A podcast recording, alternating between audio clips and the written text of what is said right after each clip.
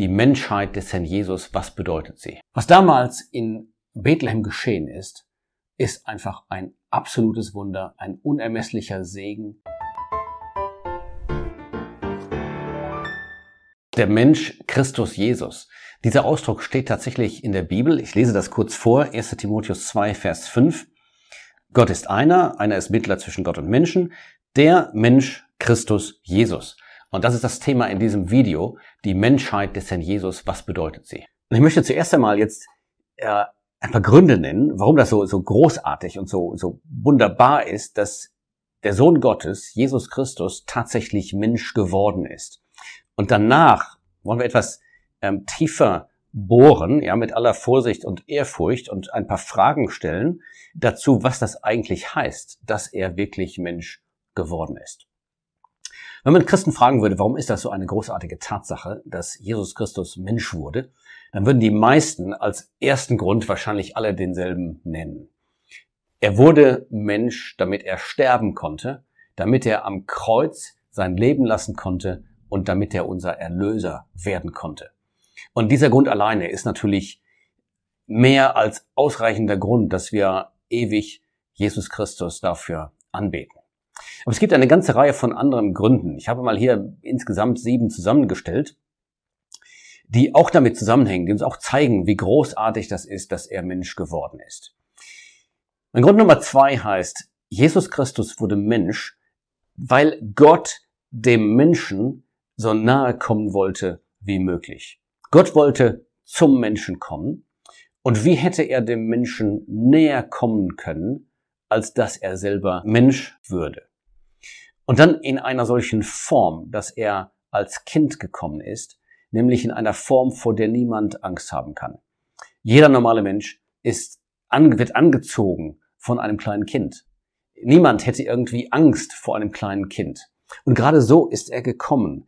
Im Gegensatz zu dem, wie heißt es da in äh, Jesaja 64, wo der Prophet äh, ausruft und sagt, Jesaja 64, Vers 2, Oh, dass du herniederführest, dass vor deinem Angesicht die Berge erbebten.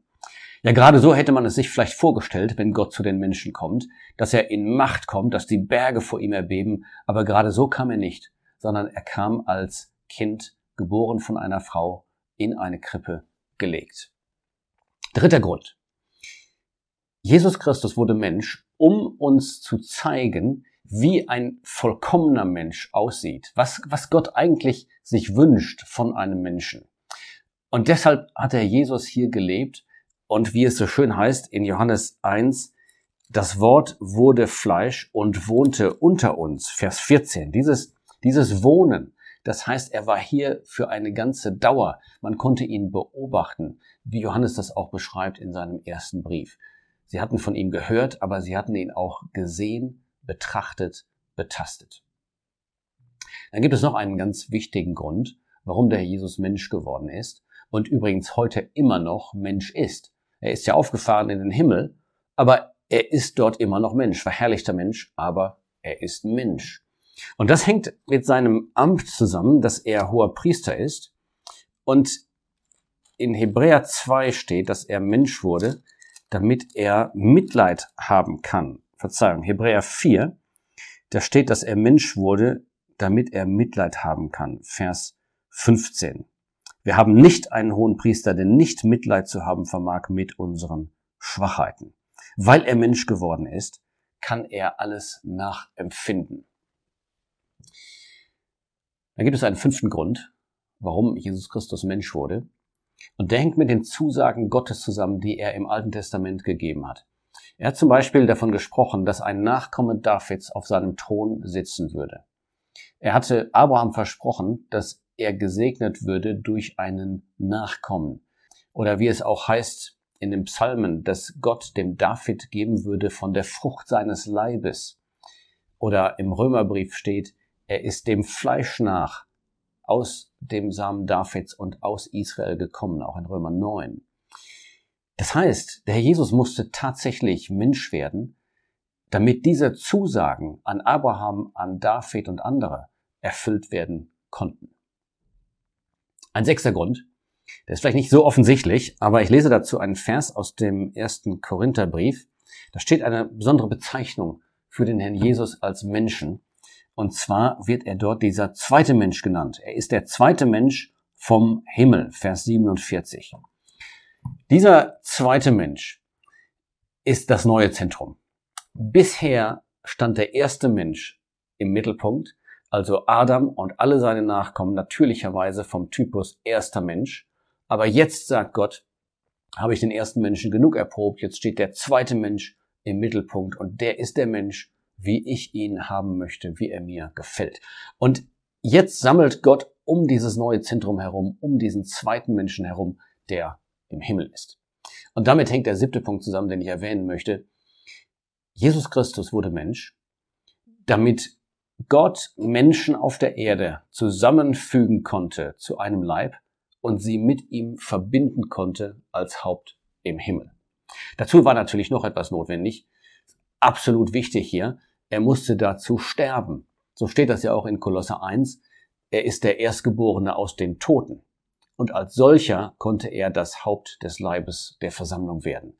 Aber die Menschwerdung war dazu ebenfalls notwendig. Er musste Mensch werden, damit wir mit ihm verbunden werden können als Haupt. Ich glaube, wir sehen, es ist eine, eine ganz zentrale Wahrheit, vielleicht neben dem Tod des Herrn Jesus, die zentrale Wahrheit des Christentums und verbunden mit einem unglaublichen Segen. Jetzt wollen wir ein paar Fragen stellen dazu, was es eigentlich genau bedeutet, dass der Jesus Mensch wurde.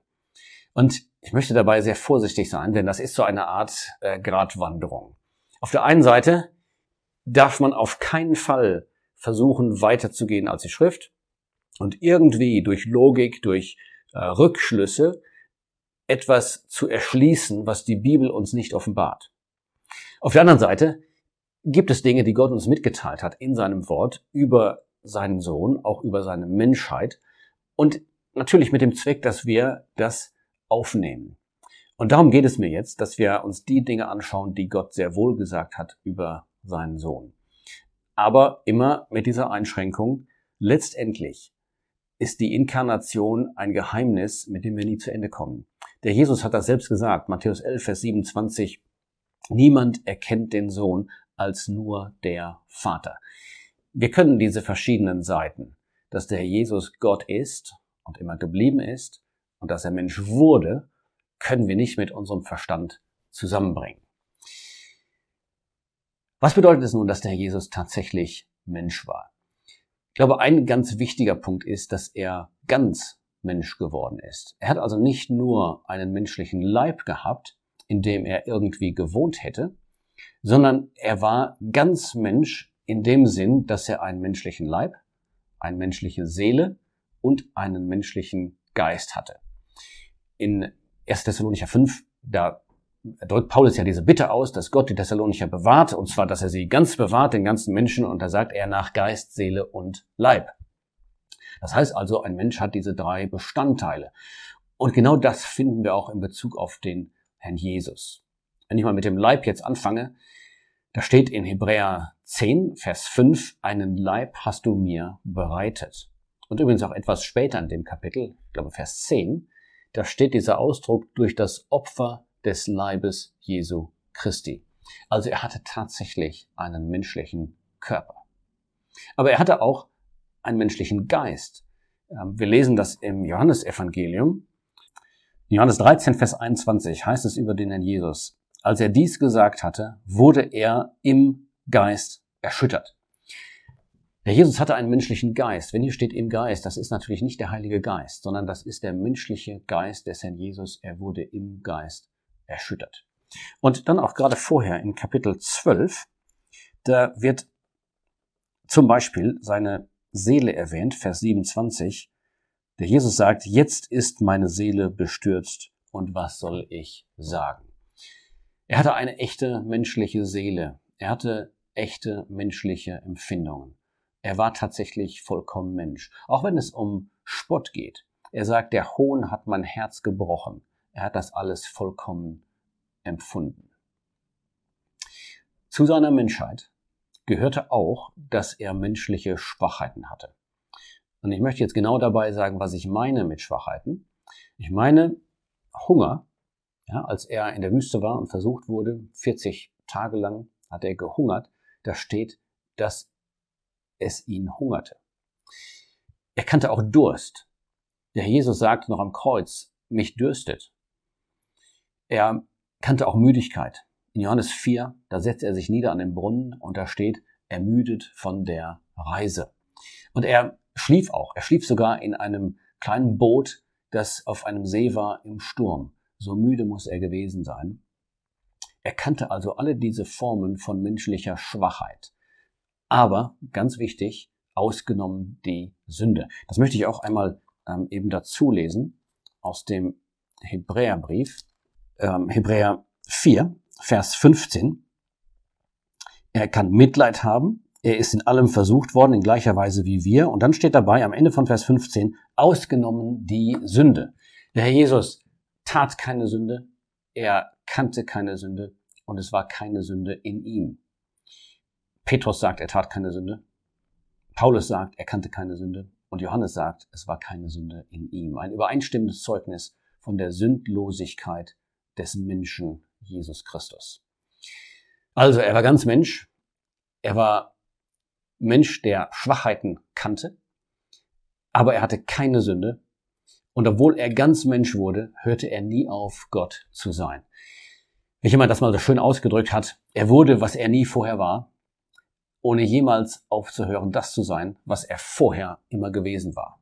Also er wurde, was er nie war, vorher, nämlich Mensch, ohne jemals aufzuhören, das zu sein, was er immer gewesen war, nämlich Gott. Es ist einfach ein Geheimnis, Gott und Mensch in einer Person. Was damals in Bethlehem geschehen ist, ist einfach ein absolutes Wunder, für das wir nur danken können. Ein unermesslicher Segen ist in diese Welt gekommen ist zu den Gläubigen gekommen durch ihn. Wir haben eben kurz über diese sieben Punkte nachgebracht, die zu uns gekommen sind durch diesen Menschen Christus Jesus.